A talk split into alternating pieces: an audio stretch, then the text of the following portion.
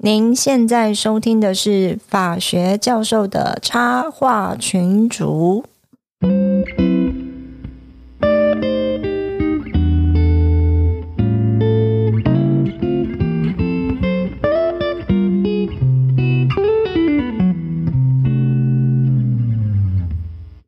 各位听众朋友，大家好，我是祥傲教授。嘿，我是水宝。我是东海湖，嗨，大家好，我是 Carol，我是志杰老师。耶，欢迎志林志杰老师。耶，啊，Carol，哎，林志杰老师又上我们节目了。今天代表我们要讲一个很大很大的议题哈。嗯，那那开始之前还是问一下，呃，我们林志杰老师，听说确诊一段，虽然过了一段时间，还好吧？对我现在确诊又康复已经一个月了。嗯，有一点点。那个长新冠的状况，所以还是请各位在呃确诊期间好好保养身体。我觉得太操劳了，嗯，保重保重保重保重。那时候听到你好像那个确诊之后还还是去上班等等，这是真的是太辛苦了啦。嗯，那没有办法，因为我确诊，我发现确诊当天要立法院备询，所以很不好意思造成大家很大的困扰。哦，辛苦了啦。嗯，哎，我们没都没有像你这种这么爱国情操。如果是我跟东海吴，早就觉得欠中华民国没有欠我什么，对不对？装死，对。但是我们没有像林老师这样子。好，大家回来，因为今天林老师晚上呃，已经礼拜晚上已经很晚了，还还在上班当中哈。然后待会要休息，我们耽误林老师，不要耽误太多时间哈。我们今天要讲的标题是：美国女人的宪法权利比枪支还少。好可悲哦。对的，我们就要讲 Dubs 案的后续。嗯，好，为什么呢？因为这两个礼拜除了股汇股债双杀，这个是我们跟东海武上个礼拜大家如果听有人听得下去，谢谢你们哦。那个 比正常以外，这两个礼拜真的美国最高法院的保守派，嗯，大反扑，好恐怖哦。嗯哎，你要说很恐怖呢？他们真的要贯彻 Trump 的意志哎。待会可以好好聊这个，全部都是按照 Trump 的意，就没有温室效应这件事情，是不是 Trump 的意思？待会没有全球暖化这件事是假议题啊。对，就是变成说，我们看啊，六月二十三号，把纽约州已经几乎一个快一百年的所谓的呃 concealed weapon，就是所谓携带枪械的 permit，嗯，认为它违宪。为什么？那就六比三，那就是说。宪法第二修正案讲这个拥枪的权利是明文写的，不可能有二等的对待。OK，这是隔天，隔天最高法院呃五比四或六比三，待会我们可能会聊，推翻了一九七三年以来很长久，快近接近半个世纪，呃，奠定美国呃我们讲堕胎权哦女权运动的一个很大的进展的一个 Roe vs Wade 完全的推翻。嗯，哦，简单来讲嘛，就意见说宪法没写。所以，永强权有写，多泰权没写，那就不是宪法上的权利。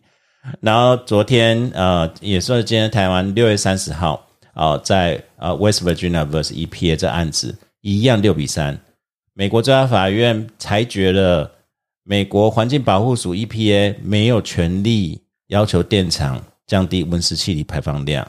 嗯，啊，所以温室气体。out，我记得我今天看到有一个连那个 Twitter 有写了，有一个传媒的，他做做了一个美音图，就是说 The U United States Court 嘛，美国最高法院 just fucked the earth。嗯，哦，后面搞不好一个结 After they screw up with women。OK，很沉重。讲一下这六比三哪来的？对，待会再讲啊，这很沉重啦。我不想请问问一下志佳老师啊，这你相当悲愤吗？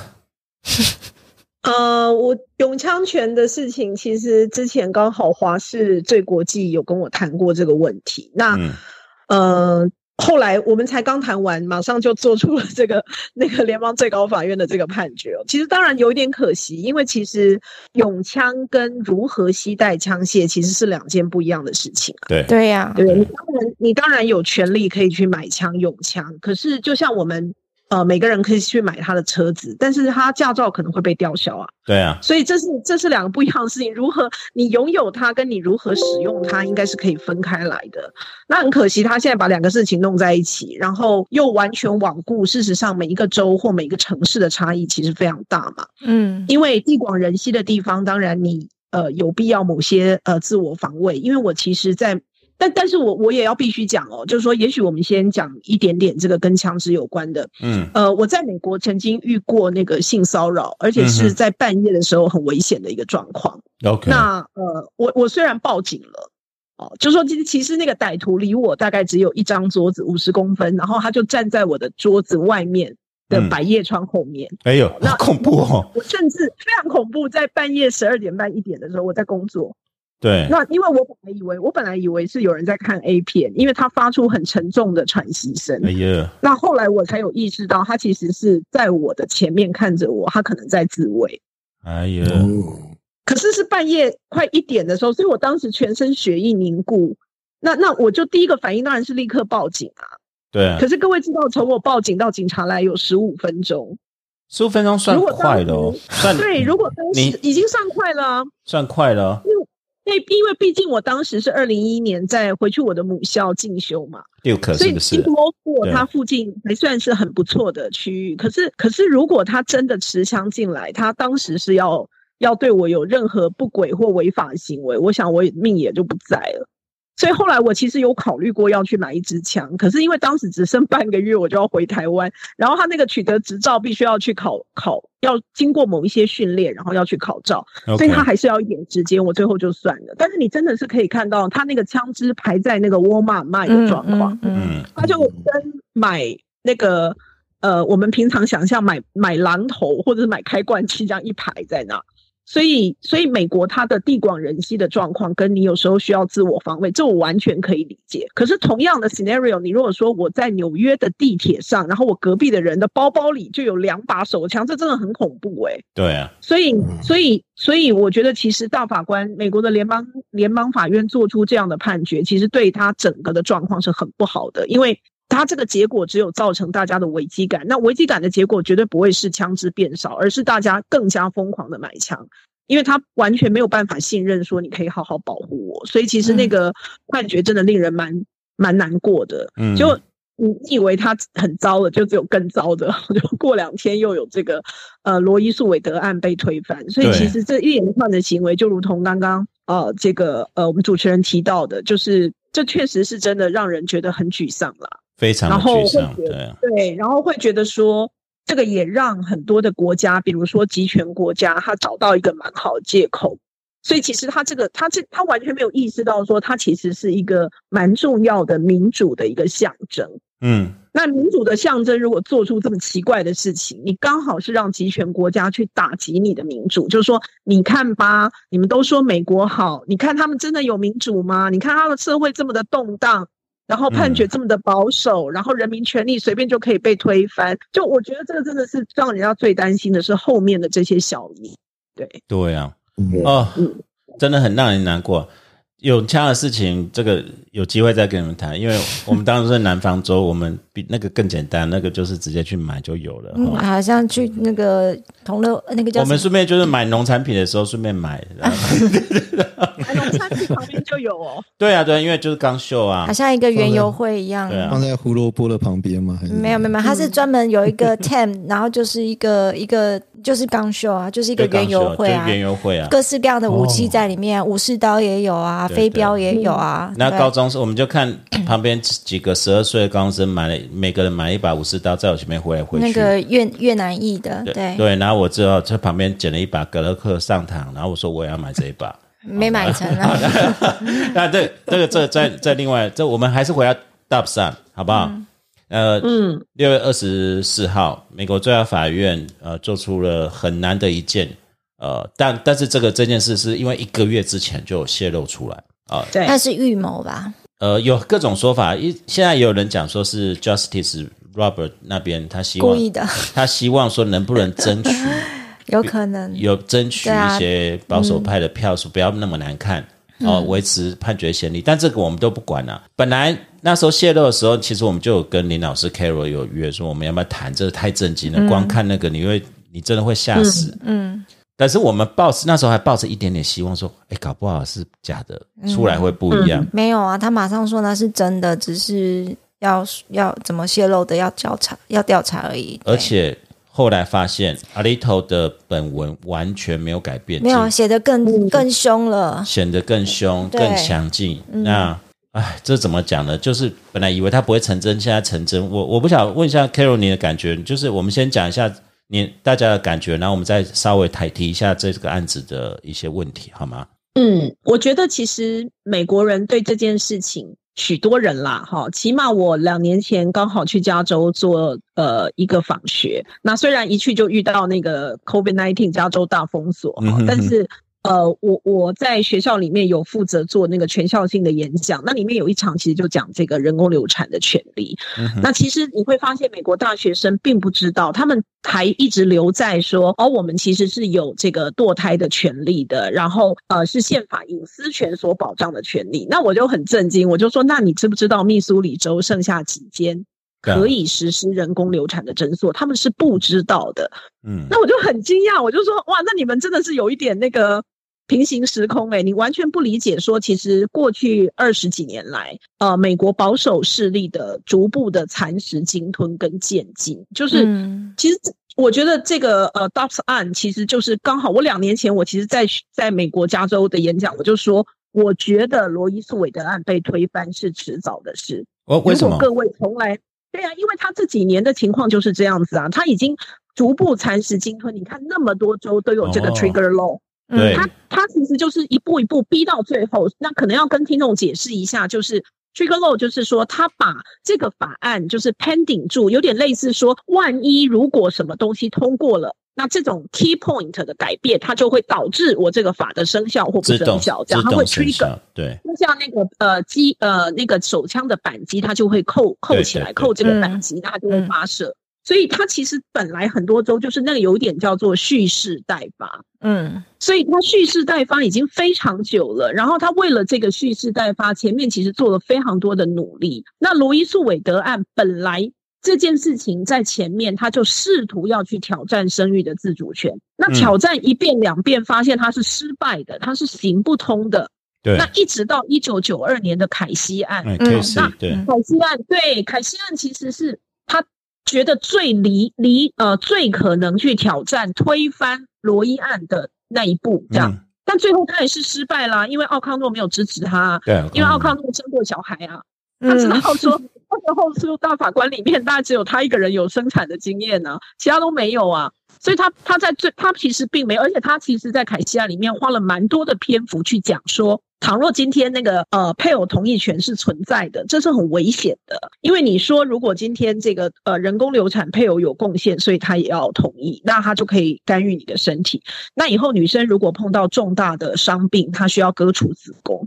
嗯，那从此也不能生育了，是不是也要配偶同意？这开什么玩笑？或者是他去做一些比较剧烈的运动，有可能影响生殖，那就会有滑坡效应。哈，所以他那个凯西案的判决，其实他并没有直接推翻罗伊诉韦德，而是给了他一个比较清楚的标准，就是说，好吧，那就用胎儿是不是离开母体可以存活。可是这个时候，这些保守派的人就知道，好，我如果一直纠结在生育自主权、隐私权这个点上，我是在现在那个时机是不成熟的。嗯，所以我自己看，我觉得凯西案以后他就改弦易辙了，他就不玩这一套了，而且开始从地方包围中央这样。而且 K C 案其实是没有 majority，它是一个 plural opinion 哦，那它只是维持。呃，Roe vs Wade 的判决先例，但是上市其实对 Roe vs Wade 做一个诠释最好的机会，因为那时候有一个很很大的一个拉锯。哦，这个对，这个这个待会有机会我们再讲。我们刚才提到 Trigger，我这边补充一下，就是说现在美国大概有呃十三到十三这个州一定有一个 Trigger Law。哦，那有的是自动生效，有的是会有个三十天到六十天。那我最近在看，我们最近 update 的新闻就是我们以前的 Louisiana 三天前是呃，当然有团体立刻。提出诉讼，嗯，那是有 judge 直接现在先 order pending，不过我不晓得会挡多久，嗯，也就是说慢慢这个法律的效应慢慢出来了，对，哦，但是这边讲 trigger law 这边是在讲说推翻 rover 呃 rover's Wade，在我们进入，因为今天那个 Carol 时间有限，我们待会如果听众朋友我们不会谈细节，我们会直接谈核心的，嗯嗯，哦，所以细节我不会教太太多。我先讲一下，说 Roe vs Wade，如果今天这样这个这几个州真的通过的话，我这边引用报道者的他整理的美国，他说大概这个区域内十三个州里面，大概至少有一千一百万的女性直接会受到这个限制。那这些限制哈，台湾同学，呃，台湾的观众朋友们、听众朋友可能不晓得。像以德州为例，他的意思，如果这个，当然德州这个是被呃 court enjoy，就是暂时停止。如但是如果他真的实行的话，那个所谓的全面堕胎例是，除了危及怀孕者的生命危险之外，如果你是被强暴或者是各种不同的原因乱伦、乱伦什么的，你都不行。嗯，而且那是刑法，对吗？我问请教 Carol 是就是其实他那个法律很严格，是刑法嘛，对不对？嗯，对的，是的。就那个，其实其实我国也有一样的，我国也有堕胎罪啊，我国也有堕胎罪，对，我国也有啊，哈，但但但是我国其实是用优生保健法，几乎可以说某种程度给予了妇女实质人工流产的权利啦，嗯嗯，那但是在美国目前的，就像刚刚这个我们主持人提的，就是没有错是这样，好，就是说这些呃，这个呃。所谓的比较保守势力当道的州，它最后的影响结果就是，如果去堕胎以及帮助妇女堕胎的医生、医护人员，通通都会是刑事犯罪。而且我记得刑度不低哦。嗯嗯，对。然后，嗯，我因为德州就是我记得前几年有一个很争议的案件，她是一个脑死的妈妈妈，可是她的胎儿大概二十周左右，嗯，可是医院不敢拔管，嗯，那因为。怕会触犯到德州的堕胎罪，嗯嗯，那后来这个是到最最后法院是联邦法院有下执行令才解决这个争议，那个那时候已经闹得很高了哦。这个呃，我们待会我觉得好沉重哦。你就是说，那真的就只能地下化嘛？然后如果你失败，或者是因为因为你你要自己来嘛，对不对？那就真的回到就是你要用各种奇怪的方式，那种你在电影里面有没有看过？真的是用衣架去那边乱戳，然后然后。然后就这个就流血，然后就那个失血过多，然后你去医院求助的时候，你就被举发。对啊，对啊，很惨的一个状况。对啊，对啊。然后我我就问啊，你说如果胎儿这边去去这个堕胎叫叫 murder 是谋杀的话，那那那些不小心流产的是 manslaughter 吗？嗯，过失杀人嘛。对啊，过失杀人嘛。你现在把所有的问题就全部都丢在女性身上，哎。OK。你我等于我怀孕的过程，我第一我不情愿怀孕是一回事，然后在整个怀孕过程，我还要必须要非常的小心翼翼。嗯，对我只要做任何不合理的事情，我是不是故意要去伤害这个胎儿？刚刚刚刚东海问我就是法国的那个争争议嘛，今天他是一个胎儿的时候，他的生命权。他如果是胎儿，他已经有生命权，因为我们台湾我们讲说，呃，人人的话，什么权利能力是始于出生自然，那个始于死亡，那个终于死亡。可是有一个第七条嘛，就是关于胎儿的保护，视为自己自己出生嘛。嗯，好啊，那我是不是在在所有妊娠过程中，我不能做任何不合理的行为？所谓不合理，就是任何有可能伤害胎儿的行为，我不可能去抽烟喝酒，这是一定的。那我也要远离，尽量远离各种可能伤害胎儿的这种危险源。我不要出门，我就躺在床上等就好了。嗯，你把所有的这责任，怀孕已经是一个很辛苦的事情了，然后还要把所有的责任放在妈妈身上。嗯，而且不好意思，我生三个，我很有经验哈。嗯，那 Carol，你既然 s u p e 直接跳到这边了，我们在讲判决，你要不要 Carol，你帮大家解释一下？这个堕胎权、女性生育自主权，它的这个我主张的基础以及它它的脉络是什么？我可以很快讲一下美国了，因为我们跟美国的那个脉络不太一样。美国是这样子的，它其实最早的时候，为什么罗伊诉韦德案它是会用隐私权来涵盖它？那这也是为什么在这次 Dobbs 案，他觉得说根本就没有这种权利，这完全是当时罗伊诉韦德的。呃，这个联邦法院自己创造出来的幻想出来，对。对，所以他认为说这也没有什么叫做推翻判决，因为根本就没有没有这个东西，所以他是完全否定了这件事。没错，那会他会完全否定，就是美国宪法上其实并没有一个东西，美国宪法跟我们也不是很相同，因为它的增修条文，对它的增修条文并没有直接像我们，比如说呃，人民有工作权，人民有诉讼权，没有这么明确，对，它不是这么明确的，哈，它只是。讲得很清楚，比如说哦，这个人呃，你呃那个不可以歧视哈，要有平等啊。然后他只是讲说，哎，政府在剥夺人民自由的时候、权利的时候哦，你必须要符合 due process 啊。所以它其实不像我们是有把一些呃直接的权利很明文清楚的写在宪法中。那这里就会有一个问题，就是那到底人工流产的权利，它是不是宪法上的呃保护的一种权利呢？基本的权利，对，基本人权。那当最早的时候呢？最早的时候是因为用这个呃避孕，好，因为避孕它后来已经被几个这个联邦的这个呃判决承认说避孕，好，避孕这件事情其实是一个隐私隐私权。好，所以如果对，所以如果有些州呢，他不让人家避孕，或在避孕的过程里面设定了一些莫名其妙的门槛，那去干预到人们人民很私密的这个私隐的生活，这时候是侵犯人民的隐私权的。那因为有这样子的一个脉络，所以后来在人工流产这些医疗的这些自主决定上面，它就援引了这样隐私的概念，所以把它涵盖在这样子的概念里头。对。那可是有一点可惜啦，就是说，如果当年罗伊诉韦德不是用这个隐私权的概念，而且直接说，哎，因为女生的这个呃生殖是她是一个很基本的人权，那包括说，呃，我有生生育的自主权，他并没有直接说这个叫 reproductive right 嘛。对，嗯，好，所以这个就是为什么会是很麻烦。那我国的状况是因为我们有呃有一些权利是明文出来的，但是我们也有说其他没有明文写出来的权利。那在某些条件啊，只除非你有这个呃一些公共利益上面的维护，不然它也是受宪法保护的。那我觉得我们从很早的时候就会认为说，哦，这应该是要有一个生育的自主权。嗯，只是你真的说我们有生育的自主权吗？其实也没有，因为我国是刑法是有堕胎罪的。好，我们刑法很明文是说，只要你人工流产就是一个犯罪，然后你帮人家流工人工流产的医生也是一犯罪。刑法那条还没有删除，对。对，那我们还没有删除哦，哈。那可是为什么我们可以看得到人工流产的这样的行为在台湾，感觉并不是一个呃会被起诉的，或者是我们不会觉得它是一个很糟糕的？那主要是从我们的人口政策有这个优生保健法以后，优生保健法给予了比较宽广的允许，法所允许的人工流产。好，所以我们想到的，像刚刚我们提到一些不自愿的怀孕，好，那会有乱伦，甚至被性侵，或者是胎儿有这个严重的遗传性疾病，或者是胎儿的存在在母体整个妊娠过程会伤及母体的健康。那这些情况呢？哎，母亲去寻求人工流产，或者是帮助母亲去人工流产的，都不会有刑事责任，它就等于在刑法上我们叫阻却违法了。嗯，好，所以他很明确的说，这些行为不会变成堕胎罪。所以等于我们用优生保健法去把刑法的堕胎罪，把它某程度的实质不使用啊。可是我们的刑法是有堕胎罪的，所以既然我们有堕胎罪，台湾要说我们的宪法是承认生育的自主权的，我也不敢这样讲了。好，因为如果你这样承认，它就不可能是个犯罪嘛。对，就跟刚才东海吴在讲法国那案例，就是优生保健法出发点，它不是从。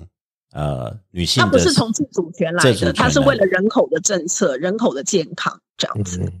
对啊，所以所以对，所以美国美国的状况就是一开始罗伊诉韦德案，他并没有直接在这个呃判决里面提到说女性就是有生育自主权，女性对自己的身体或要不要终止妊娠是有这个这样子的一个自主权利的，所以他有点可惜啦。我我问一下，在这个。没关系，你先讲。对不起，你先讲，因为你刚刚讲生育自主权，我们只有 focus 在堕胎这边。那为什么可以去做人工生殖？呃，其实生物自主权，其实 Carol 文章来讲是有正向、正向跟负向。嗯，对啊，对啊。那这个自主权，我们只承认正向的，不能承所所谓负向。什么叫负向？我也不认为那是负向啊。或者只是选择两面。对啊，你可以创造生命，可是不能结束生命的意思。还是对，而且他那个他那个呃正向的所谓正向的部分，就是 create 的部分，它的范围是很窄的。所以，我们其实就正向的部分，倘若我们真的是承认有生育的自主权的话，那呃，比如说同婚，哦，那同志伴侣他可以去要求，因为我们目前的那个人工生殖。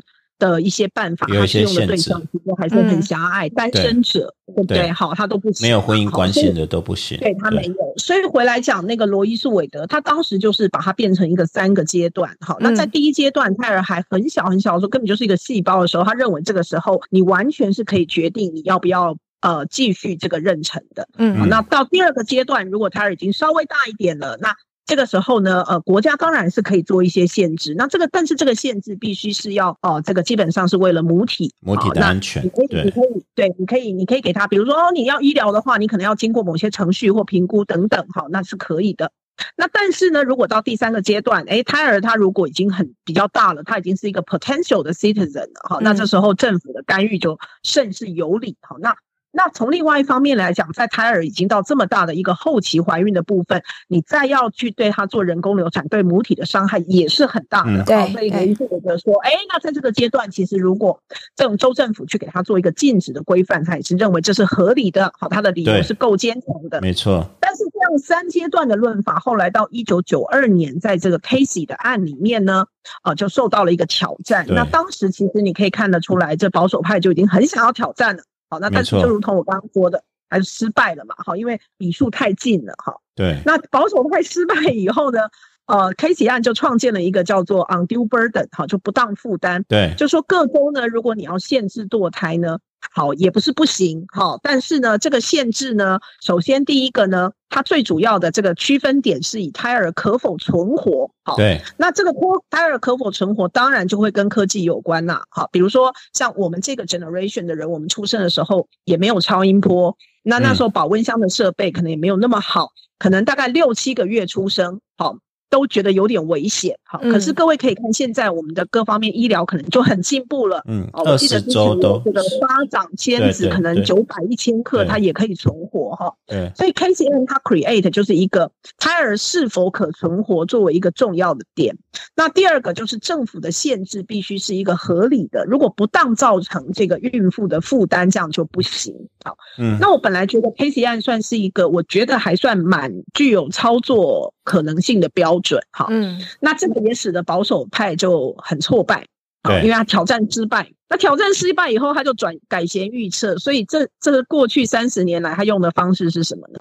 嗯，他用的方式就是以周边包围中央，他就开始要求，他说：“那这样好了，我们就不要去管有没有生育的自主权，好，我们就说，那为了保护这个产妇，好，你不是说不能制造 undue burden 吗？对，但是产妇跟孕妇还是需要 protection 啊。”好，所以如果你在寻求这个人工流产的这样子的医疗行为的时候呢，这个诊所呢，它的一些 qualification 是不合格的，它的 criteria 是不行的，那它就不能做。就挑你消防安全，挑你走道不够宽，挑你面积不够，挑你病床挑你执行人员的这个年资不够，好，挑你这个没有几公里外有大医院，万一你出事了，转诊无处可去，好，各种。各种你可以想象的阿里不达的事情，好，那被他这样子各州纷纷的设定各种标准，这就是呃，一般美国如果各位打那个 trap trap 就是陷阱那个 trap trap law，对。对 trap law 是什么呢？就是他 target target 这些 physician，好，他 target 这些医疗院所 clinic，好，然后不断的垫高要做人工流产的医疗门槛之后，结果就是很多的州全州。已经没有任何诊所可以实施人工流产，嗯，或者只有一间诊所可以实施人工流产，哦，所以当时我其实就预言说，我觉得，我觉得那个 Roe versus 我也迟早会被推翻。好，那就算他没有被推翻。一般在很多的州里面的妇女，她真的要去做这个人工流产的困难度已经高到很多人可能就想说，那我放弃好了，我生下来再出养好了，因为两相比较，反而后面我刚刚讲这可能还更简单一点。嗯，好，他用各种不同的方式，比如说要你什么冷静期，你要 cooling down 一段时间的，要求你去强制智商啦。那首先要听各种讲道，怎么几次买枪都不用强制智商，呃。对，都不用背景调查了。对，然后要给你不断的，然后另外还有可能各位也有一点难想象，因为这种场景实在在台湾你很难想象。但是因为呃，当时我在美国所居住的地方附近刚好有一间那个 Planned Parenthood 那个的诊所哈，就是计划生育诊所。那各位知道那个支持妇女堕胎的地方，可以，它可以去做人工流产手术的地方。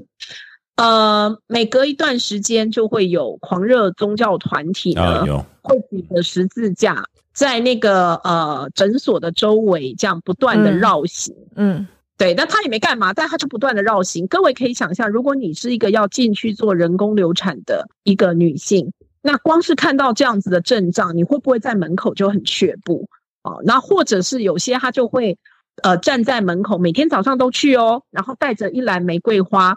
去送给里面的医生跟护理师，就是说，呃，希望能够改变您的做法啊。对我，God bless you，这样子哈，就是用这样子的方式。那你能说他是 harass 吗？对不对？可是它造成莫大的心理压力，心理压力这样子的一种 culture，台湾是非常难想象，但却是在美国很多地方是很常见的。所以它就是在法制上，现在这一次的这个决定，再加上文化跟宗教上。那就很奇怪啊，因为其实你看到民调，很多民调还是说，哎，他们很希望能够享有人工流产的权利。嗯，但是很奇怪，是做出来的决定跟一般的民意好像是不一样的。就百分之六十几、六十七以上的六十七 percent 的美国民众还是认为，就是维持要有堕胎权利。真正真正那个真正就是绝对禁止堕胎，大概百分之三十不到四十。对啊。对，但是问题就是那个支持应该有人工流产权利的，显然是一盘散沙。然后百分之三十的人异常团结，嗯，好，然后他的信念非常的坚牢不可破，所以他会支持他去做种种这样的事情。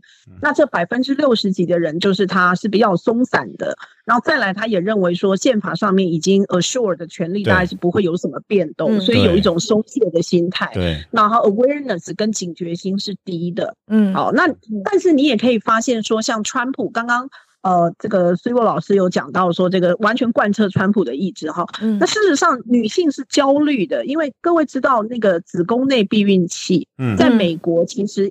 一直都不是很受女性的青睐，嗯，好，因为它毕竟是一个侵入式的避孕方式，嗯。嗯，但是呢，它有一段时间卖的非常好，就是川普就职的那一个月，啊，好，就是就是表示说女性是惊恐的，哈，因为知道说完蛋了，川普就职以后，很可能之后的堕胎的门槛会不断的被垫高，它会非常的困难，所以它万一。只靠配偶去用保险套避孕失败了，那就惨了，因为他没有办法寻求人工流产的，所以无论如何得先自保，所以无论如何我得去装子宫内避孕器。嗯嗯，对。但是我要跟各位讲，子宫内避孕器并没有那个避孕也是很成功。我其实之前子宫内避孕器是有失败的，我很年轻的时候其实装过子宫内避孕器，那当时的避孕的东西可能没有那么的好，那它是用铜离子的的方法，那那后来医生我就很惊讶，我就怎么会失败？他就说。因为我的身体吸收力太好，所以把那个铜离子都吸收光了，所以可能别人是可以放三年都有效的，我可能放一年就没有效。所以各位可以看说，不让女性去做这个不自愿怀孕的人工流产有多么的不合理，因为因为避孕失败的风险只有女性承担呐。对呀，那那女性并不是说，并不是像很多保守派人士说，你为什么不去避孕？重点是避孕还是有可能失败呀。所以为什么在川普当选以后，这么多女性非常的焦虑？因为她知道说，如果她自己不做一点措施，只是靠她的 partner 是不行的。万一失败，这个风险，所以她必须要有双重的保障。嗯，所以你可以可见说，美国这件事情影响女性的整个权利有多大。所以当然，我跟这个 s u p e 是非常愤激的，因为觉得是莫名其妙这样。嗯嗯，可以理解。我我这边其实有听到好几个点啊，待会可能请 Carol 再帮我们说明一下，就是包括。呃，美国为什么会形成这么强的一个对立的一个文化？待会我们可以谈一下。然后一直提到川普，其实刚才待会我们稍微聊一下川普为什么在这件事情有一个很重点，因为就是到底是五比四还是六比三？提名了这么多个保守的大法官，对，就就其实是有关键点的。而且这今天这这两周的判决，苏报刚才讲，几乎所有判决都是背道而驰。嗯。就是保守派强力灌输你的观点，例如说大型枪击案发生之后，没关系，永枪最重要。嗯，然后呃，各路人马大家都都很紧张，但你 Roe vs Wade 会不会被被推翻以后，没关系，我就给你看保守派，我就是要做到底。哦，待会我们也聊一下这个东西，但是我这边稍微补充一下，Carol 这边提到，呃，我们稍微让我 cover 五分钟这个很无聊的法律的点，好不好？就是刚才 Carol 呃林教授已经提到，就是美国宪法跟我们不一样，它很复杂。它其实宪法本文增加条文里面基本权写的不多，嗯，而且是经历过几乎两百年来法院的补充演化，嗯，那其实它没有什么，其实除了第一宪法修正案到第六宪法修正案有一些列举的东西以外，其他的大概后来都是在第十四宪法修正案加上第五宪法修正案，嗯，所形成的一个补充，就是我们所谓的 substantive due process，嗯，还有 equal protection，嗯。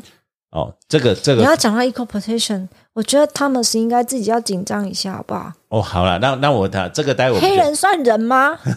对，然后今天就是刚才 Carol 讲说，我们今天所知道 Roe vs Wade 同性婚姻可不可以使用避孕，都是从第十四宪法修正案的所谓 substantive 啊，这实质正当法律中去保留出来，是也就是法院去演绎出来的，去补充进来的。然后这次我们遇到说，我们今天看阿里头，他讲说，第十四宪法修正案只有写说这个这些呃什么 life liberty should not be abridge 就是这些身体，他没有写说隐私权要被保障啊，他没有写堕胎权在里面呢。而且，一八六八年的时候，十八十九世纪的时候，通过第十四宪法修正案的时候，他去算哦，美国大部分的州是禁止堕胎的，所以以那时候的权利来看，其实第十四宪法不该包括堕胎权，所以 Roe vs Wade 要被推翻。哎，我问你哦，那些开国先那些开国先烈们都是男性哎。女性有参与修宪，有参有参与制宪，甚至有参与修宪吗？没有。那时候其实美国的女性投票权，等下 K 罗也跟你讲，是到很后面。对啊，我就讲啊，甚至黑人不是没有人权，黑人没有人权，也是到很那到 Foreign Court 开始慢慢突破。但是这这能够用？你要等一下，你要讲那个园艺主义，全部回去讨论。我现在就是请教几位，就是说，当然包括东海湖就会很压抑。有所谓园艺主义，就是说，斯卡利啊，或者美国宪法学界有一种叫园艺主义，就是说，没写的就没写，嗯，没写的你要回到十八、十九、呃，十七、十呃一七多少年，然后一八多少年那时候在写的人是什么？为什么？因为他们认为法官没有民意基础，不能创法。嗯，对，对。然后今天阿里塔很很严格的三权分立，很严格，或者说他说很严格的文艺主义。他说宪法没写就是没写啊，就跟这次阿里特讲。堕胎权在哪里？找给我看啊！然后他甚至还，你知道他那一百多页里面写很多东西是什么？我后今天花了一点时间去看，还去查说，一八六八年那时候第十宪法修正通过的时候，没大家都是惩罚堕胎，甚至所有的古老的康邦的文献的里面都没有提到堕胎，只有提到保护胎儿的权利。所以他脑袋就停在那个时代。所以他认为说，所谓的好，你就算有 substantive due process 里面连接的权利。在那个时代，绝对不会有堕胎权这一回事。所以不是女人的问题，是胎儿，是女人没有权，是胎儿才有权，就对了。呃，我不知道他他认为，反正就是 Roe vs Wade 在这方面犯了一个基本上的法律错误，错误，所以要被推翻。然后接下来什么？她又没有怀孕过，我真的很气耶。对，然后这个判决哈，我这边稍微补充一下，就是说，在判决本文的胜败是。六比三没错，就跟说一样，但是其实推翻 Roe vs Wade 只有五比四，嗯，就差一票而已，嗯，哦，嗯，差一票而已。然后其中就是我们那个院长 Roberts，院长 Roberts 他说他赞成密西西比要胜诉，可是大家不要推翻 vs Wade，当然太激动了，太激进了。好，这时候来了五比四，五比四。如果各位记得的话，就是在奥巴马时期，其实那时候呃，可以可以提一个大法官。但是他不让他提，你知道为什么川普提了三个大法官吗？嗯，因为奥巴马那时候其实有一个机会可以提大法官，是任期快要结束的时候。对，那个斯卡利亚去世的时候，他可以提。嗯，然后结果整个参众两院全部挡住不让他提。嗯，啊，说啊，呢新总统要出来，你不该提。可是后来是川普任期快结束的时候，他提那个 A B C 嘛。嗯，对，就是因为那个那个阿阿 B G 过世，阿 B G 过世。嗯。那这边就创造一个问题是说，宪法的原则建立了五十几年，是因为法官的更替就可以随便推翻吗？然后再来第二个，当然这是这个是题外话。如果 R B R R B R G B 在 R B G 在那个奥巴马时期自己申请退休，让奥巴马赶快提一个。嗯，这次搞不好就是你怎么可以这样讲？你要叫他这是假设是，你要他预期他自己的死亡是吗？这是一个假设是，就是说我们在讲是说这种人数的变化是多么荒谬，以及这种园艺主义等等。我们先从园艺主义开始好了。那林林老师你怎么看？你在你看这么多的，因为你主要第二个呃主要是性别与法律，你看了这么多美国的判决，也看了美线，你也在受美国教育。从你这样的观点，你看到我原意主义这样铺天盖地反扑回来，你的感觉是什么？或者你对民原意主义的批的想法是什么呢？嗯，谢谢刚刚主持人很很精辟的，又又很精简的浓缩很重要的法律观念哦。那美国还有一个很麻烦的东西，就是州跟联邦的权限。嗯嗯，对。对，因为我觉得这个也是台湾没有的，因为台湾没有的，对，台湾的那个县市跟中央 太小了哈。谢谢 Carol，你刚提到这个东西，我本来要讲，因为这个是后来你你就继续讲，这个很重要。对，因为因为。他的问题就是哪些东西是联邦可以统一立法规定，哪些应该是要去尊重州的权限。哈，那呃，像这一次这个 Dobbs 案呢，这个联邦最高法院的多数意见就是说，哎，我们并没有说反对呃那个人工流产啊，因为到底要不要接受人工流产这件事情，应该是各州的权限。嗯。他写的漂亮，是交给各位的代议士去决定。对，但是问题是，当他这样讲的时候，就是放弃了联邦划定一个有点类似普世价值的最底线。没错，就是说，联邦它的功能应该是它要划定一个，我们都是这一个国家的人，在我们这个国家里面，虽然各州有不同的文化差异、风土民情，确实也是这样嘛。美国其实是五十个不一样的国家，而且城乡差异、东西差异、南北差异极大。嗯，但是它要有一个普世的，就是我们普国的基本的一个底线，我们大家都要有的一个价值。那这个线是一个，它也许可以略微调整的，可是你得有。那现在联邦等于是把这一条线弃守了，就是说关于女性生育这件事情，我没有底线了，我给你各州自己去管。那以前 Roe 的底线，他认为本来就不应该创立，本来就没有这个底线。哦，所以这个 Dobbs 案比较是这个意思，就推翻一个宪法上很高位阶的基础，就是没错。也许现就是堕胎权，不管是基于什么理论，它至少是联邦最高法院奠定你确定你是一个宪法基本权利。对啊，它以前是有一个底线的嘛，你至少要 follow 我这样的 standard，但是现在这个 standard 就没有了。就是州法跟这个底线冲突是无效的，就跟对黑白平权、女人投票权是一样的。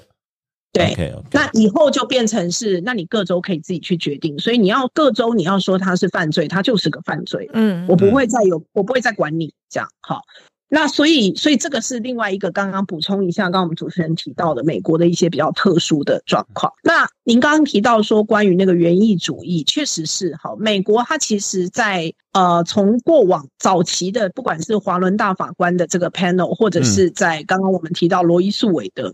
嗯，一九七零八零年代，应该我觉得是美国整个最激进的时候。对，他很他很 radical 哈，那他会觉得很多事情，其实我在宪法里面就可以给他一个清楚的定义，好，给他画一个范围。那但是等呃后来慢慢的整个这个保守派开始起来以后，他会觉得说你这样做太过分了，我们是三权分立啊，那有些东西我觉得宪法讲的不清楚，我就丢回去给立法。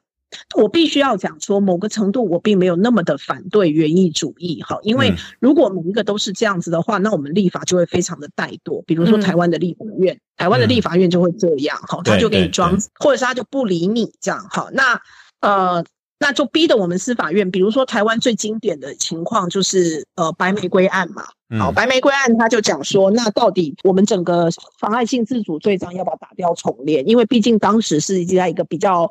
呃，名气可用的状况所修的法律有一些构成要件是不 OK 的。好，比如说，呃，未成年人的部分，到底什么叫做未成年人有没有意愿？我们怎么知道一个小孩十四岁、十六岁还是十岁，他就有性的意识？好，所以法条都没有讲清楚啊。好，那这个案件最后搞的，我们的那个最高法院就自己去做了一个决议，就说好吧，那我们就用七岁来画一个线好了。哎，这是完全一个应该立法该做的事情，就我们司法把它担下来做了。我觉得台湾才是司法积极主义哈，台湾 不得不去司法积极，因为他如果不干这件事情，他每一个个案他就没有准确的标准，他会任凭每一个法官去做出呃，比如说。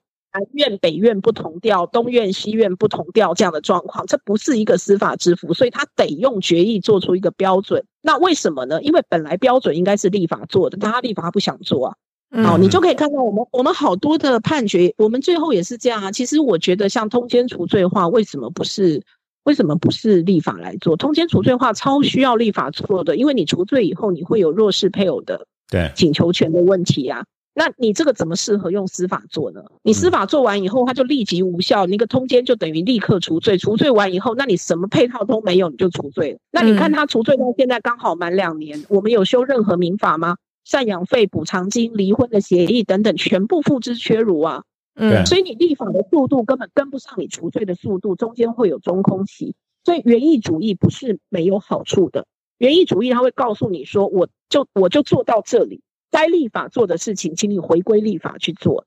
好，那但是什么事情是适合司法做呢？永远不会一个事情适合司法做，像同婚，嗯，同婚绝对不可能由立法做，因为同志永远是少数。对你丢给立法做的结果，一定他就不可能过嘛。嗯，那这时候一定要靠司，一定要靠司法，所以几乎各国的同婚最后其实都是靠着司法或者是视线、违宪审查等等方式，认为他的户籍法、婚姻法、民法可能是有问题的。侵害少数人的权益，然后去逼使立法做出同婚的一些规范嘛？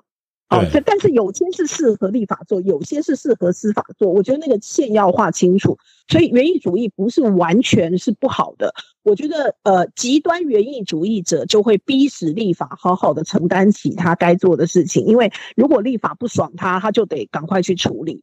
所以刚刚您提到这个 R B G 金斯伯格大法官。他在沦为少数的时候，他每天都在写 descending opinion。对对。那他为什么写 descending opinion？就是当今天多数的人认为那个有问题的法律是合宪的，那他不同意他写 dissenting，为什么呢？那就代表说大法官们认为那个有问题的法律是合宪的，所以立法者你如果认为不行，你就去修法，我不会管你。嗯。可是你目。前的法律要我做出一个不一样的解释，我不要。对，那 R B G 他写 dissenting opinion，他就是去告诉立法者你该怎么立法。他的 dissenting opinion 其实是立法的缩帖跟理由书。嗯，所以为什么他一直写 dissenting opinion 的原因是这样，所以我很敬佩他了。好，那他当时在他的位置，他是有他的想法，就像他觉得如果他下来了。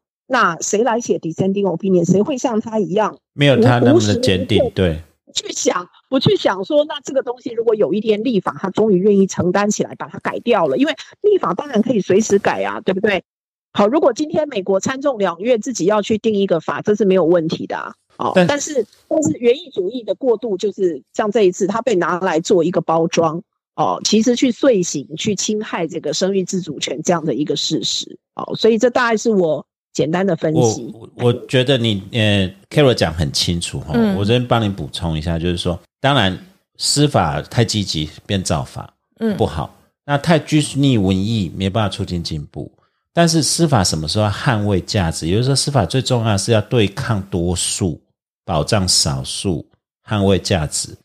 你交给多数去决定的事情，不一定是对的。司法。要扮演阿里头今天就是讲这样啊，阿里头他就是这样讲。他反而是到这，我们是，我才不会被你们民粹影响。你知道他用这一招来讲，对他说我才不会被人民粹影响。我们法官就是该做。结果他今天在做的是多数决，他没有去，他没有低，他没有去。呃，这个我们就讲，就是刚才 Carol 讲，我今天也看很多评论，就说阿里头讲说他是所谓的严格原文艺主义，可是其实今天有学者出来打眼，你这叫假的原文艺主义啦。哦，当然我们没有那个，人家毕竟是大法官，人家助理多，文采也写得很好。但我这边补充 K O 就是讲说，其实很重要一点，大法官在维护少不少数人权益以及核心价值，因为核心价值是没有办法用票数来决定的。这第一个，第二个就是说，立法有没有时候会解决问题？刚才其实呃，林教授有提到一个，如果这个层次包括现在民主党在在参众其实大家都提立法，就是像我们优生保健法一样，去提一个立法说女性有呃生育的自主权，这些权利是属于联邦权。抱歉，刚才因为州跟联邦地方的一个关系，他们叫非主义人，就联邦主义。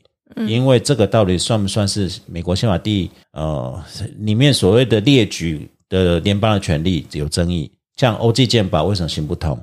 就是因为它没有写在所谓 enumerated power 里面，就是列举的权利。所以，哎，这个我怎么讲呢？你立法也没有办法解决这个事情。今天，呃，第十四宪法修正案全完全以原意主义被抽离，后面要被挑战，还有同婚，还有避孕是不是合法？对，甚至连避孕都不行呢。没有，还有跟你讲跨种族婚姻是不是合法？你没有办法想象这一点吧？还有同性行为是不是合法？还有一堆哦，因为他这次的还有一堆哦，可以套用在他这次的论理可以套用在所有呃，深具冲突矛盾的各种潜力上。没错，没错。那个 Thomas 已经讲了，他已经预告了。就是我们刚才讲，Thomas 大法官站在第三点讲，我觉得他才要紧张啊！他会他的人权要不要被剥夺一下？对对对，这个就讲，我们就我们喝醉了，因为 Equal Protection 是第十宪法修正案。嗯，那很多的，但是其实这个这个我们就等着看，这也是令人感到我真的觉得好奇怪。对，一个一个。有些人种怎么可以这么保守？可以保守到比所有人都保守？我提一个对照性的一个问题了哈，就是说，呃，刚刚其实我们这样听那个 Roy 那个案子来讲的话，他其实把这个堕胎权连接到隐私权嘛，那这个当然是一个很奇怪的连接啦。就是说，听起来生育自主权是比较合理了哈，但是生育自主权这个东西又是一个非常抽象的概念，就是说它的合理的基础。上位的概念，或者说它合理性的基础是在哪里？那为什么会有一个所谓生育自主权？因为这个东西哈，让我想到什么，你知道吗？堕胎的这个讨论哈，在大概我记得我大三的时候，就大概距离现在大概三百六十个月以前哈。你会你一定要这样讲，让大家不知道你几岁啊？我今年十八岁又四百个月，所以。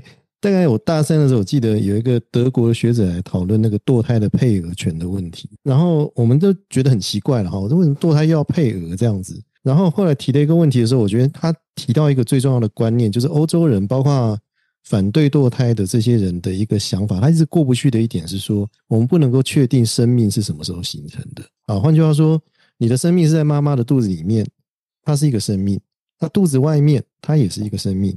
但是生命什么时候形成，你不知道。那我们要剥夺这个生命的话，或是停止这个生命在这个世界上出现的时候，你的合理的基础是在哪里？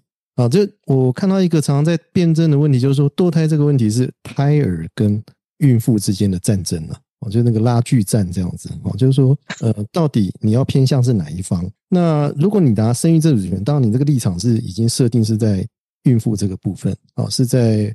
呃，这个母亲的这个部分去思考这个问题。那但是另外一方面呢，没有人帮发生的那个胎儿的部分的话，我们不需要注意吗？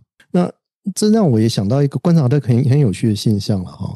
因为大部分赞成这个所谓的呃反对堕胎的了哈，应该反对堕胎的这个团体的话，大家都是什么天主教团体比较多了，基督教福音教派了。对，那我们会发现到说，他们对于堕胎的这个问题跟死刑的存废的问题，有往往是矛盾的。对，他们是要求就是吊死、烧死，对他可以要求死刑，但是他反对堕胎。嗯，好，这这这件事情对生命的观念，他们是有两种不同的、完全歧义的这个看法。那我们不去批判这个他们的想法了哈，我们只说在这个部分来讲的话，我们如何解释说，你要把这个生命啊，至少他在母亲肚子里面的生命，你要把它。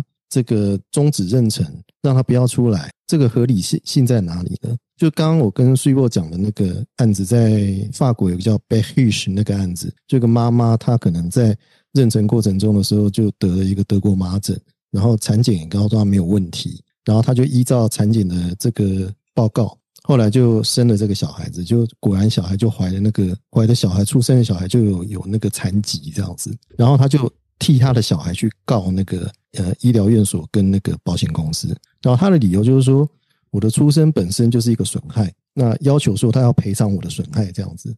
那这件事情在法国引起很多讨论啊，就是说，到底你可不可以针对一个不完美的出生去终止妊娠，有这样的一个合理的基础在哪里？那这个东西在我们的呃宪法的平等权保障的时候，是不管你美丑或是你完不完整，你是不是一个呃健全的人。这个宪法都完全保障你的法律上的权利，都是平等权呐。那如果你因为优生的理由而去把这个人或者是这个生命，啊，那个生命你把它剥夺了，它出现在这个世界上的这样的一个权利的话，你的合理性基础在哪里呢？我我是比较想要听到说这方面，不知道 Carol 你的看法是怎么样？嗯，我觉得很对啊。我们每个人都不可以这么做啊。但是就像你刚刚讲的，他到底什么时候才开始介入？我们可以认为说需要这样保护，尤其你呃，刚刚东海湖有提到，我觉得有个观念很对，就是说，相对于母亲，可能胎儿是更为弱势的，因为他是没有人帮他讲话的，嗯，所以这也是为什么罗伊诉韦德案它是有分三阶段呢？它并不是说全体一律不保护啊，嗯，那你如果依照一直推进的话，连刚刚我讲的那个子宫内避孕器，它可能也是不行嘛。因为它可能已经受精了，它只是不让那个受精卵着床到子宫而已啊。那我刻意不让它子着床到子宫，我让它没有办法着床，然后让它就是自然掉落这样子。这这样算不算是一种更早期的堕胎呢？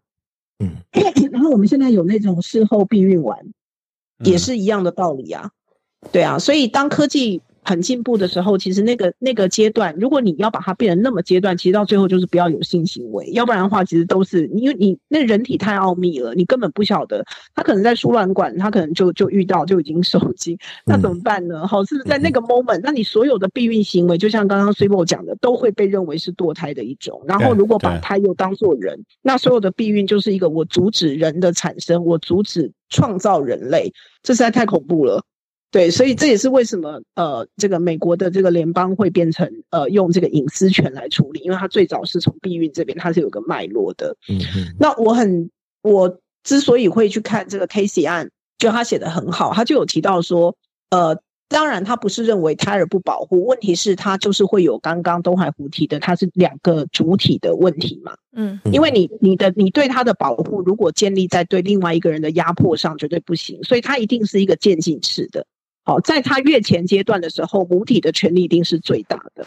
嗯，那慢慢胎儿长大以后，母体的权利就必须某程度受到限制。所以，其实本来的 Casey 案制定的标准，我觉得是非常合理的，就是以胎儿离开母体是否能存活。啊，我觉得这算是一个上称合理的标准啊。那你要应该要讲的是说，他去推翻这个合理的标准的道理何在？因为我觉得他现在是毫无道理啊。嗯嗯，他他完全对他完全没有任何的 exception，他完全没有让任何的呃女性可以豁免的结果是什么？那我觉得大家就是完全不去怀孕，完全不想生小孩，完全不给任何这种机会，其实就是完全没有性生活。我觉得可能这样最安全的，因为你就可以规避掉所有的状况。这还是有选择的状况。如果是我们刚刚讲那种被强奸乱伦的，要怎么办？对啊。然后在后面延续的问题就是说，其实他们后来他边讨论最多，其实就是针对那些比较弱势啊、比较有色人种，其实他们才是真正受到影响最大的，完全没有资源的人。Latino 或黑人黑裔社呃非裔美美人社群。对，那其实呃。在 K C 案里面，其实还有讨论另外一个，就是已婚妇女的配偶同意权。嗯，好，那其实这个当时就是被认为在美国被认为是一个违反宪法的，因为呃，大法官们就说，如果说已婚的配偶堕胎一定要先生的同意，那如果今天先生跟他正要离婚，或者是有家暴的状况，对呀，那用这个同意与否来威胁他的太太，好，那或者甚至是你。呃，可以更推进，就是说，呃，因为结婚了，所以他的生育就要有另一半的可以参与。那他如果要做任何的手术是跟子宫有关的，该不会也要对方同意吧？嗯，那他如果要做一些比较危险的运动，比如说跳伞啊、潜水啊，那是不是有可能伤及他的生育能力的，也要他先生同意？那这样一个女生只要结婚，她就完全没有办法做自主的医疗决定，这也太夸张。对，好，所以 K C M 其实是有讲的非常清楚的，我觉得那那一段写的非常铿锵有力。嗯，那对我自己来讲，因为台湾也有配偶同意权嘛，好，那当然我我自己是认为它完全需要废止啦，那绝对不是说拿有提要拿掉的吗？配偶同意权有啊，但是每一次都是会有那个就是一堆各种的团体来跟你纠缠啊，你就是一直 pending 在那边啊。如果各位要去看的话，我们有两次公投的提案，其实都有直播，那就是。有提案，一个是那个八周法案嘛，对啊，就说只要八周以上胎儿有心跳了，你所有的人工流产就一定要变成刑事的犯罪。这个跟德州的心跳法一样。另外第二遍，对第二遍，第二遍又去提，那当然第一遍就就被打掉了。那第二遍又提说，那你要加上那个强制思考、强制这个冷静期，还有强制咨商这样子。那当然也没有成功，好，可是你会看到还蛮锲而不舍的啦。OK，所以所以这个美国的这个。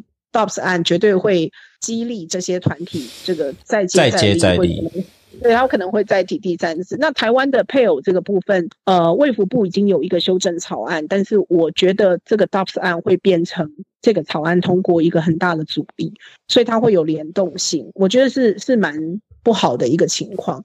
那我我绝对不是说女性怀孕，已婚女性怀孕配偶没有贡献，绝对不是这样啊。但是那个贡献呢，跟女性怀孕呢，差不多一层楼跟喜马拉雅山哈。就是说你要有一个比例原则哈。我们在法律上讲比例原则，就是说这个小孩，你你会看到，比如说我生小孩，那个 s i b o 一定知道嘛。我们生完那个牌子上面都会写说某某人之子，对不对？或某某人之女，他一定是我啊，他一定是写林志杰之子啊，他怎么会写爸爸？因为谁知道爸爸是谁啊？对啊，就不知道。所以就不然讲说我们是废物，这是我完全。同意，对，对，这是这不是开玩笑的。所以你可以看女性的负担有多大，就她完全无法，她终其一生就是从她肚子，她才是真的己身所从出，从己身所出，那是一个多大的负荷？然后你就贡献了一个精子，然后你就可以否决我整个生育的自主权，这不合比例原则到了极点，这太夸张哈！所以绝对承认你的贡献呐，那你的贡献可能就签签名啊什么之类，这样是 fine 哈。但是你要到说，哎，因为你有贡献，所以就否定掉我全部的，因为你的否定我完全不能。行使这个严重逾越比例原则，所以那个配偶自主权、配偶同意权是一定要拿掉的。嗯嗯嗯嗯。哎，Carol，因为你你今天时间快到了，你就最，因为我们有好多东西还没有谈到，例如说把大法官换掉，增提十个大法官。对啊，大法对这个，然后再。每个都很年轻，年富力强，怎么办？你那那那几个保守派真的是年轻力壮，那真的有三十年苦日子，四十年苦日子要过了。但是美国的宪政的的太阳就是这样子，这确实也是一个很难解的很难解。对，那我们没有讨论说，例如说补图，因为美国宪法其实没有规范了，因为其实 Jefferson 时代就威胁过，嗯，马歇尔大法官说。宪法，我再补提十格啊，二十格，这是我的权利。但是这会形成一个内战螺旋。再来，我们今天没时间讨论，就是宗教跟政治结合成为保守力量这一点，在美国有看到，在台湾有看到，嗯，包括这些团体它的布线跟锲而不舍的运作。嗯，哎，他动员力非常的强，对，就跟就是每当每当卫福部要讨论这个议题，他会打电话跟写信，然后疯狂夺命连环扣，瘫痪你的系统，让你无法开会。对对对，嗯，那啊，这个这个我们今天有机会再讲，因为剩最后几分钟，你就最后一个结尾，真身为一个研究的法学者，也是一个致力于性别研究、性别法学研究，Dubs 案的后续，它的。呃，最大的点以及希望或者悲观在哪里？最后，最后，呃，他他是对，谢谢，他是一个很直接的冲击。一方面是我们开场的时候讲的，其实本来很多州就已经蓄势待发，要将这个人工流产的行为入罪化，哈，甚至是。呃，处罚到这个医护等等，哈，或周边的这些机构，那很明显，Dobbs 案就是 trigger 了这样子的一个状况。对。那第二个，它绝对会影响底层跟弱势的群体。好，那因为这些群体，或者是刚刚我们讲的非自愿怀孕的一些被害人，好，那。呃，女性她最辛苦的地方在于她整个怀孕的过程跟生育跟之后的养育，她的责任是最重的。嗯，啊，我我所以在整个这个 Dobbs 案里面，我觉得他忽略了这一点，然后把这个胎儿跟女性做成一个对立的状况是很不智哈，因为胎儿跟女性一定要是和谐。对，如果你希望一个，如果如果你希望一个社会它是。呃，妈妈是很愿意怀孕的，很乐于养育的，那你的少子化状况才会改善。好，你你一直把它做成一个对立的状况，你只会逼使妈妈完全不想怀孕，完全不想生小没错，对，或者是完全的走地下化，你根本不会达到你解决少子化的问题。嗯，那呃，法律人，那我觉得就是像刚刚 s i b o 讲的，我觉得这个问题是生育是一种很独特的经验。我我真心觉得没有生育过的人是很难。很难去做这样子的决定的，他完全是一种想象，因为他可能就只看着女生肚皮不断的大起来，然后后来就缩下去，然后突然就多了一个人，他大概看从外观上就只能看到这个哈，所以嗯，我我真心觉得那个生生育的经验的有无，好，还有你的阶级地位。好，还有你对于弱势的同理的程度，其实都会决定你在最后这件事情的态度。嗯，那当然还有一个最关键的，美国跟台湾不一样的，就是我们刚刚比较没有机会提到宗教这一点了。那宗教这件事情，还有政治，哈，就是说，其实从刚刚我们一开始讲的永枪，其实枪支的争执跟堕胎的争执，哦，那呃，几乎是同一批人呢。嗯，对，结合政治以后，它就是一个非常重要的选举资本。那这样子的选举资本，其实它会巩固某些票，也巩固了某些势力，所以势必是某些政治人物绝对不可能放手的。那但是他的这些不可能放手，最后的代价却是由底层跟弱势跟最辛苦的女性去承担起来，这是非常不公平跟不合理的。嗯，那好在我们是在台湾哈，我们现在只要地有说我们到底要不要把呃刑法的堕胎除罪化这件事。那但是这件事我必须要说，台湾的女性团体也很犹豫哦，因为我们现在毕竟有优生保健法，我们享有某些实质上可以决定呃生育的权利。那一旦今天我把堕胎要除罪化这件事情端上台面以后，呃，换另外一个角度，也许是制造了一个。呃，给保守势力发挥的舞台，嗯，然后让他去传播一些不太正确的消息，或者让他去大肆演绎 Dobbs 案，然后去解释说，你看，连法治先进国，对，都已经做出这样子的决定了，那我国怎么可以有堕胎除罪化呢？然后甚趁趁呃，甚至趁机来限缩优生保健法的范围，那就会双输。所以我们现在也面临一个蛮难的选择，这个是我的。呃，我的观察，啊，很恐怖哎！我们本来法律人其实当然我们处理的是价值观的冲突哦，但是这件事情不管多台女性的地位等等，其实我们期待其实有一个对话，至少一个协调空间。可是我们现在看到，就如同 Carol 刚才讲的，是一场战争嘞。嗯，对啊。可是 Carol，你真的那么乐观？你真的因为其实美国，你刚才前面也讲，Rovers 我也一直。被认为很稳，结果一夕之间风云变色。对，所以台湾的那个各位，我们一定要那个振作，因为我们的上一个 generation 其实其实为我们奋斗了很多。哎，从一九九五年民法亲属篇改革到现在，你看我们现在正还在做这个 deep fake 的一些讨论，然后我们做这个报复式色情，然后跟骚法刚通过，然后家暴，然后我们有性骚扰防治，我们有性别工作平等法，就是说。那些东西我们觉得很好，然后感觉好像是理所当然，其实并没有哈。嗯，就是请大家一定要好好珍惜我们现在所有的一切权利，然后尽可能的去维护它，绝对不能有点松懈。嗯，因为我觉得美国真的是一个非常好例证，就是不管你在一九七零年多么的进步，如果你没有珍惜它，你没有去保护它，你会看到某一些力量它不断的蚕食鲸吞的结果，也是有可能一系就没有的。嗯嗯。好了，我们大法我们大法官还蛮冲的啦，我觉得。哎，不一定哦。就是 目前的情况，台湾还算好，但是我们所拥有的权利还是必须要好好的保守。没错，没错，没错。嗯嗯。好了，哎，Carol，你去赶车了，好不好？先谢谢你。我们刚才讲那几个没有 cover 到，我们再约时间，真的好好把它聊个彻底。好啊，我也很想听你讲关于能源的部分。好啊，好啊，好啊，好啊。哎，好，谢谢，谢谢了，Karen。那我们最后再聊聊一下，再再帮你做个收尾。对，谢谢，拜拜，拜谢，拜拜。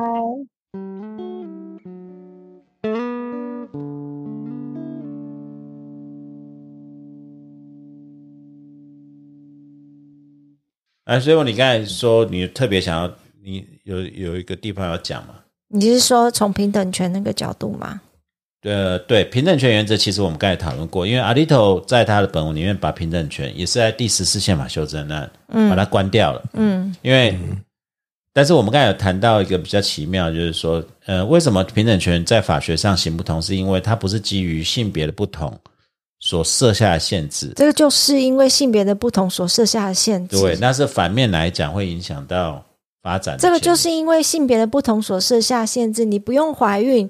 你不会怀孕，你不用担心这样的事情，然后你又把我们的门关了，嗯，怎么会不是基于性别不同所设下的限制呢？嗯，她不会怀孕啊，她不用担心啊，她就是就像刚刚刚刚 Karo 讲的，她的贡献就是丢在垃圾桶也不没也没关系，射在墙上就算了，嗯，她的贡献是什么？她的经过是什么？对啊，我怎么会不是经因为性别不同所所造成的不平等待遇呢？怎么不是呢？呃，法就刚刚也跟你解释过，他说因为法律造成对待上的不同，这就是对待上的不同。因为你们不是，因为你们是颠倒，你是颠倒。对，其实现在讲的是说，因为实质上的不同会造成结果不同，所以法律要予以补正。这个叫 affirm affirmative action。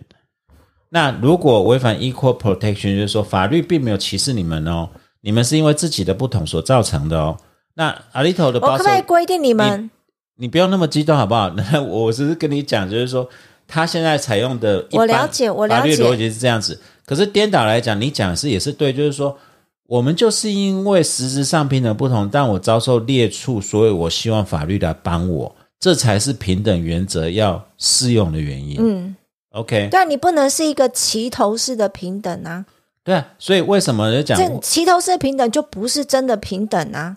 对，所以这是一个法律概念的带入，懂？你懂意思吗？这是一个很聪明的法律概念，就是我们没有通过任何，也就是阿里头他们的讲法说，我没有通过任何的法律去造成你歧视的结果，所以不适用 equal protection，不适用 strict scrutiny。那但是现在话讲回来。为什么不用 equal protection？是因为这个就跟所谓的性别、种族、少数族裔，他的社经地位，因为他的本身出身、天然、自然或者后天，他有劣势，所以法律要去保护他，才能形成一个平等的保护，让大家有一个平等发展的机会。但基本上这个是有争议，就是说法律上、宪法上的 equal protection 到底是正向的还是禁止负面的？那这个又会陷入法律上。我今天其实最后为什么 K 罗这很，就是我们在这里面，就是因为不管你讲阿里特或保守派大法官，他们都是非常强的法律人，他的运用的逻辑论理，你说他很激动吗？他也没有，他非常精密哦。那今天是我觉得是，反而现在这个法律漩涡里面看到的是说，我们要惊觉的是说，反而今天我们没有时间讨论到说一个。宪法的权利竟然是因为政治上的权利或者席位多寡而改变决定，那这样宪法稳定性几乎没有嘛？那人民的确信呢？过去人们深信有五十年的 Roe vs Wade 一个堕胎权的保护，那现在一夕之间没有，那没有信赖保护吗？那这样宪法是稳定的吗？这样的法治是 OK 的吗？对不对？那我们东海为东海在法国好像其实之前这个。历史上也很不好，其实也是很保守，也是也是限制很多。它的违宪审查有点不大一样，我们是事前呐，比较你所有法案都要先在宪法委员会里面先讨论过嘛。那所以那个部分来讲的话，就比较不会有这种事后的违宪审查的这种情况。嗯，我是觉得违宪审查本身就是一个很奇怪的权利嗯，那当你要使用它的时候，其实要很谨慎呐。就是说，呃，你刚刚讲的那个原本。文本主义是还是原本主义、原意主义或者原意主义？对，那我觉得多多少少他是要体现这一点，就是说他觉得，呃，在这个权力制衡的前提下，你去行使这个违宪审查权，本身就要注意到不要侵略到国会的权利嘛。那有一些高增值的、高政治性的这些法案的话，本身就是评价禁忌嘛。这个可能在处理这些问题的时候，你必须要。司法机关非常非常谨慎啊，那谨慎的话，他们的遵循的原则就是回到那个文本上面去讨论，这样。可是，当然，我这就我刚才讲，如果一切都回到文本，多数觉得暴力是不会被改变。就是说，你要想以前黑人是不是人，这是文本上写的，就就奴隶制度还会存在啊，对啊，对，奴隶制度还会存在，然后然后那个女权还是没有，女人是没有投票权的，没有投票权的，对对啊，所以这就是隔离而平等啊，就这样啊，对啊，就是。这个就是一个问题啊！你说谨守在文艺主义，那你就陷入那个漩涡。但确实也是，你仔细想啊，这几个法官怎么来的？嗯，总统提名来的啊。嗯，那总统怎么来的？人选出来，人民选出来的啊。那这个美国的大选总统大选制度，它也不是完全的所谓直接的这种选举来的嘛。所以其实从某个角度上来看的话，这些联邦法院法官其实基本上来讲的话，都是。叫做民主集中制吧，是不是？哎，可是他是做 你选上要做到死啊！是啊，是啊。但我的意思是说，他的民主性基础其实是有问题的。好，那他们自己很清楚这一点啊。嗯。那台湾基本上来讲的话，大法官其实民主民主性的基础也是有问题的。嗯。那你反而要让这些所谓的精英去领导国家的前进。当然做得好的话，或许他做得到了。嗯，可是做做不好的话，就像今天美国这个样子啊。嗯，那就回到原来的路上面去打转了。嗯，然后你你努力了几十年，全部都回到解放前这样子。我我自己的观察哈，我觉得这个案子这几个案子可能会加速那个对立跟分化，因为我们刚才其实没有跟 Carol 讨论到另外一个点，就是说这十几个州 Triggering Law 过了以后，如果他到别的州，因为是刑法哦，如果他到别的州安全州去做进行堕胎的话，其实有人是主张原本的刑法是可以追溯他的。嗯。那这个会形成准内战的状态哦。对啊，这个很难想象哎，很难想象。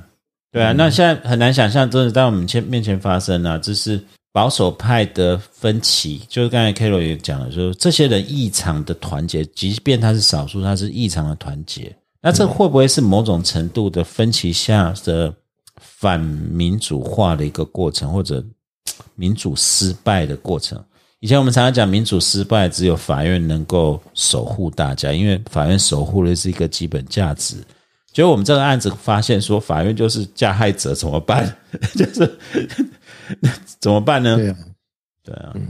水报呢？水报，我很气，我很气，我包括你都我在生都在生气当中，你都是我生气的对象。我刚才在讲什么？你在讲什么？你现在在跟我讲说法律怎么样？法律怎样？我现在只在乎的是女性怎么样。嗯。嗯，我现在并不是在跟你讲法律怎么样，你跟我讲说，呃，他讲的论点是怎么样，关我屁事啊！嗯，也是啊，这是我的身体，我不能自己决定哎。嗯嗯，你刚刚跟我讲说胎儿跟这个女性，就刚刚 K 我讲，你把妈妈跟胎儿放在对立是怎么回事啊？嗯，没有妈妈有胎儿吗？这个这个观点是蛮重要。没有妈妈有胎儿吗？对啊，对啊。没有一个幸福的妈妈会有开心的胎，会有幸福的胎儿吗？对对，这两个不是对立的角色了。这怎么可以是这样子情况？而且本来我们啊，你要讲法律，不是讲我们就法医平衡啊。所以为什么若案讲说有这个不同的阶段，它的权衡是有道理的啊？然后你要跟我讲法律，跟我讲法好，我讲到现在，你要讲法律我也懂啊。我现在就是要跟你讲，问题是这不是单纯法律可以解决问题啊，因为法律现在就不保护女性了。我没有在跟你讲法律，我是在跟你。你刚才就跟我讲说，他讲的是有道理的，他从那个 equal protection 那个概念去讲说，闭嘴。好，我只在讲说，法律可以被精巧的去包装他的动机。他们就完美的诠释。我感，所以我跟你讲，哎，听众，我刚根本没有讲说我没在害他们了，要回听回去，真的，哎，怎么？会不会剪？对啊，我不会剪，我讲，我说真的回去，所以你不要来就我现在跟你讲，我我跟你讲另外一个所谓因为男女不平不不同，所以产生的一个最大的差异，就是我现在真的就是情绪化，我告诉你，嗯，你跟我讲理没有道理，没有用的，嗯，好好好，所以你讲的都是屁。嗯，sorry，把拖东海湖拖进来了。OK 啊，OK。我跟你讲，真的，因为我我告诉你，最大不同就是我们思考模式是不同的。嗯，我现在就是在情绪上没有错。嗯，那你现在跟我讲道理是没有用的。可是我讲的是，我讲的完全就是在女性的角度去讲。我们在台湾，身为女性，相较起来已经是比较好好的处境了，真的。那真的就是因为我们前面刚刚像 Carol 讲，我们前面的人已经帮我们努力非常的多了。嗯，那也也包含你自己一直讲说，我们台湾社会是因为原住民的关系是母系社会，所以都都当然我们的处境已经是相对是好的，比那美国也好，比你讲的是那那个叫先进国家嘛，真的是。嗯，可是可是一讲起来，还是觉得有很多不是这么。不是这么足够的地方，也绝对都有。要检讨的话，绝对都有。包含刚才讲的堕胎，还是刑，还是还是有刑事嘛，对不对？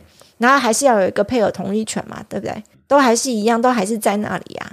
那可是我我现在讲的就是说，我不晓得对你们男生来讲，这是一个什么样的一个情况。我比较很糟吗？我我我不晓得你们，你所谓很糟是是说你心疼这些女性。还是说，我是觉得这是一个歧视性的措施啦。就是说，如果你没有办法对自己的身体做任何的决定的话，这个其实是非常不公平的。这不管是男生女生都一样。嗯，啊，比如说，我们今天不要讲别的，我们讲极端一点，比如说，我们规定说每个男生出生都要去割包皮这样子。嗯，我不想割啊，不行吗？嗯，对不对？那那一样的道理啊，就是说对你的身体你有决定的权利嘛。所以我就问，你刚才也提到身体道理，对，就是你所谓的身体自主权到底是从什么权利来的？我可以节食减肥吗？可以啊，可以啊。我那这个不是我自主生育自主权，不是身体自主权，这个两个不一样。身体自主权是说，就会牵扯到说你可不可以安乐死等等。还有，所以呢，我刚才在讲，就是说这些人就跟十九世纪一样，你黑人为什么没有人权？我用了各种法理来跟你说。我知道了，我知道了。对啊，这个你把你你就去骂你头就好，说骂我干什么？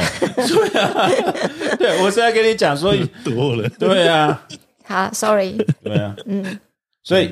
呃，对啊，生育自主权这边，因为这个还是要请教 Carol，因为其其实这中间还有很多的要去补了空窗。我觉得有一些有一些推论还要完整。那个论述要完，例如说，如果是生育自主权，如果贯彻到底，因为它有分派别的话，我们也不好帮他讲，因为有分派也是说，连呃二十四周就不是个界限，甚至要出来，其实女性都有权利把它杀掉。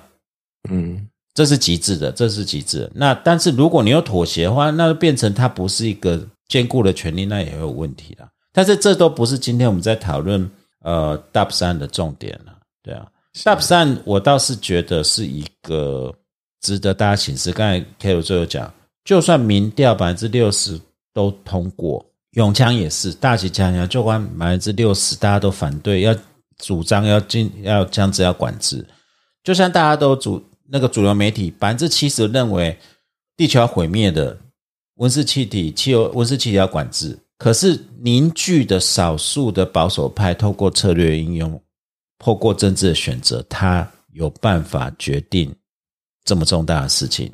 那这是一个我们要深思的地方。嗯，对啊，那这是有也是我们要看说美国下一步要引起、要解决这个危机。对啊，民主是民主的危机。对啊，台湾也有，美国也有，但是能不能乐观对去看待？或许我们可以乐观一点了。也许其中选就赢了啊，然后他就提了二十几个大法官也不一定，然后大家就开始第二次美国内战。你说拜登会赢哦？这样蛋的？对啊，我就对啊，那就大家要开干啊！就是第二次 第二次美国内战也也未尝不可啊，也有可能啊。对啊，嗯嗯，不行啊，他们不能内战啊，他们内战台湾就危险了。嗯，所以这个我不知道怎么讲，但是这有天改天再讲了。就是说政教合一的风险，现在慢慢在浮现当中了。嗯，以他们来讲，台湾其实也是啊，说穿了也是啊。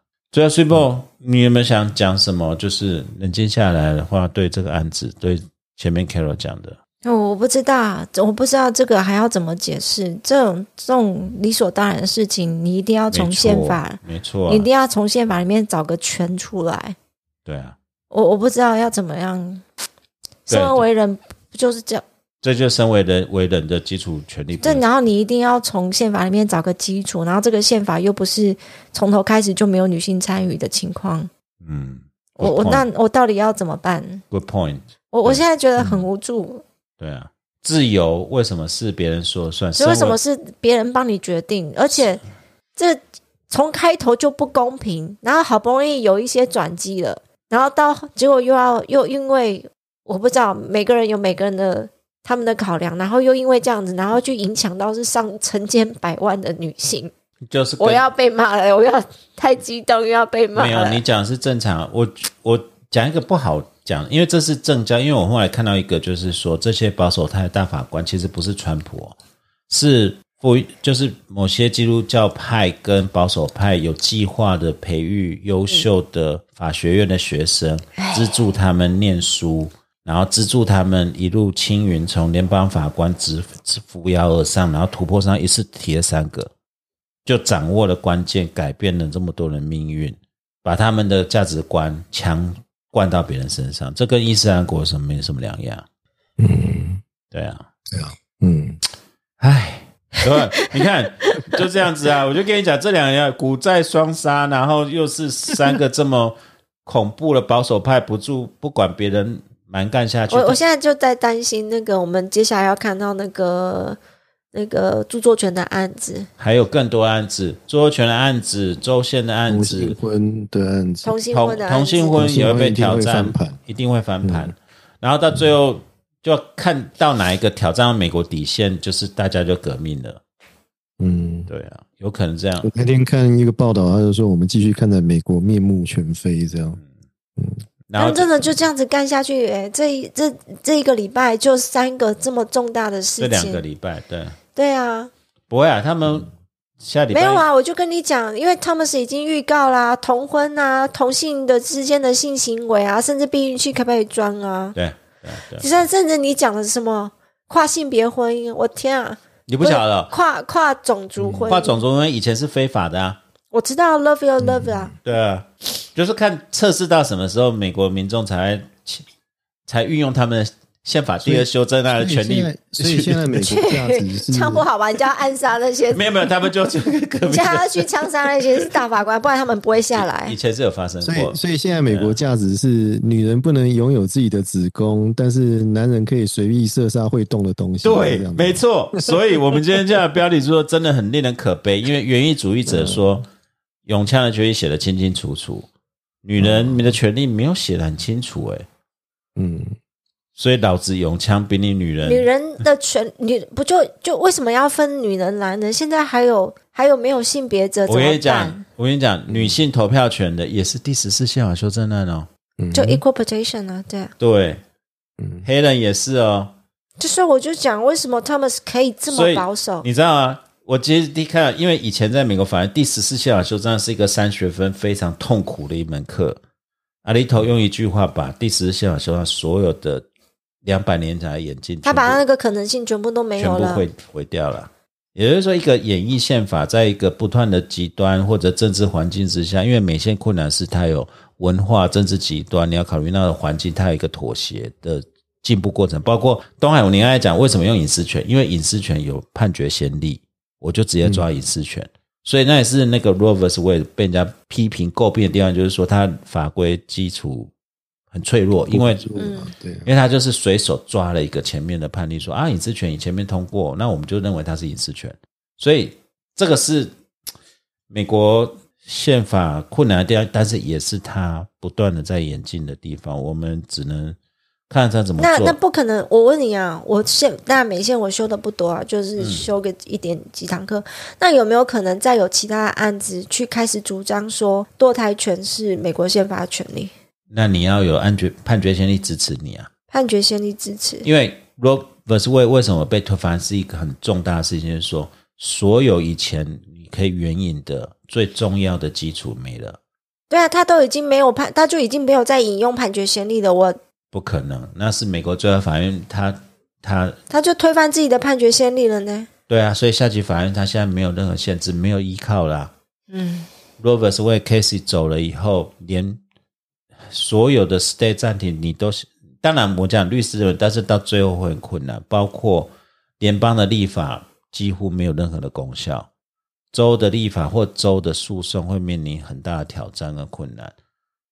然后最后，我的意思是说，有没有可能重启炉灶？就是说，我们不是从隐私权这个情况，那你等补提斯格自由派大法官才有可能。嗯，这六个都年轻力壮，都在五十岁上下。嗯。这才是最恐怖的事情的，他会 dominate 至少三十年。我可以想象以后 K 跟 s a t o m a y r 跟那个新准备要接任 Blair 的那三位女性以后的处境有多困难。所以以后他们就会变成 RPG，永远都在写第三。我是建议他们配枪上法庭的。我觉得全部扫射一遍以后重提吧，对啊，从零开始吧。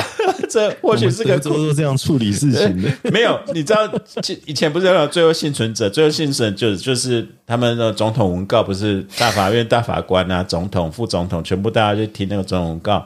结果恐怖分子引爆以后，有一个很小很小的部长接的卫福部部长，对，呃，住住屋部。卫生署署长，呃，住那个是韩版的是卫福部部长，美国原版是住屋部部长，然后那报就是所有的大法官啊，所有的参众两院啊，全部死光，全部死光，那就重开机吧。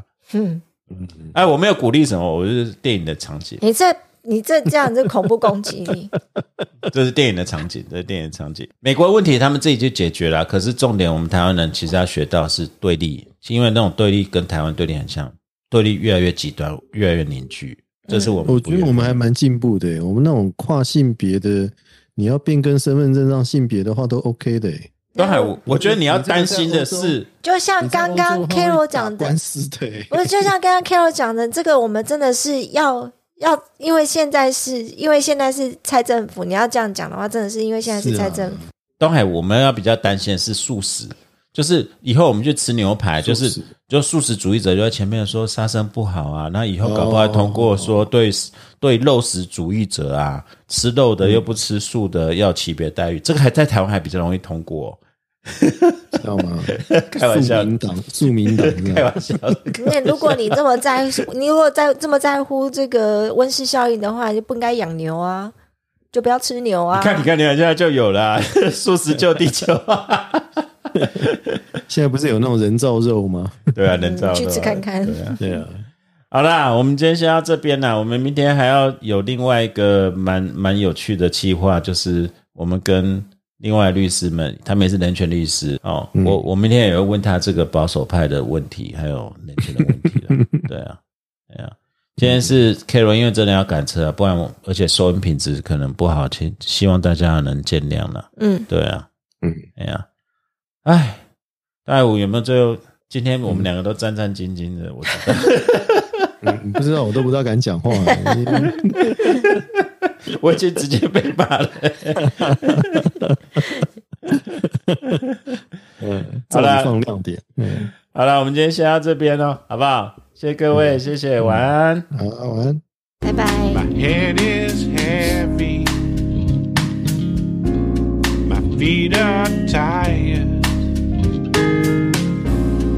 troubles many dreams I've tried.